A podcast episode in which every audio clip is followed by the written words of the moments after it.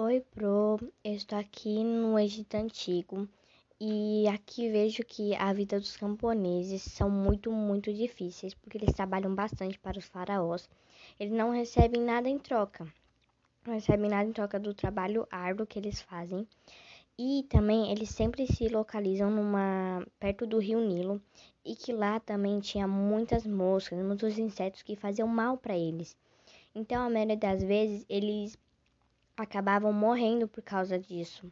Muitos deles morriam por causa só disso, por causa que eles ficavam num lugar que tinha muito inseto, muito bicho.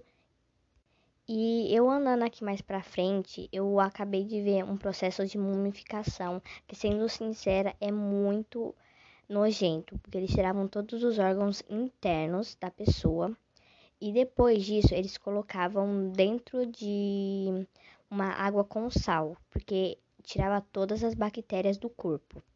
Depois disso também eles colocavam é, serragem e ervas aromáticas e alguns centros sagrados dentro do corpo. Depois de todo esse processo, eles pegavam ataduras de linha de linho branco e enrolava ao redor do corpo. E assim é, acontecia todo o processo de mumificação. Mas também é, acontecia uma diferença entre é, mumificar os faraós e os nobres e sacerdotes. Os faraós eles colocavam em sarcófago como se fosse um caixão e depois colocavam eles dentro da pirâmide. Os egípcios achavam que quando alguém morria ou algo do tipo, eles mumificavam porque eles acreditavam que a pessoa poderia voltar à vida. Então eles acreditavam em imortalidade.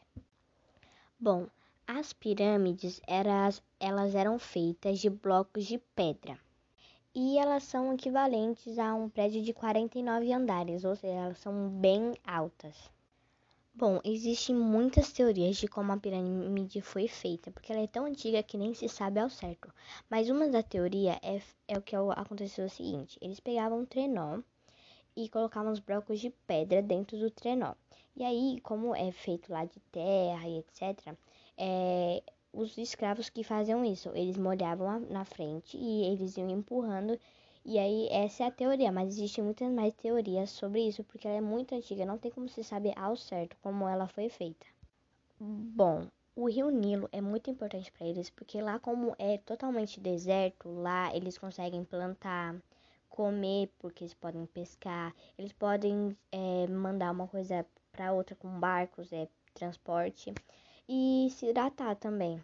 Uma coisa muito legal que para eles devem ser um pouco ruim é o que é o seguinte: se você nasce camponês, faraó ou algo do tipo, o resto da sua família inteira vai ser, ou seja, você não pode mudar de vida, você para sempre vai ser camponês ou escravo e etc.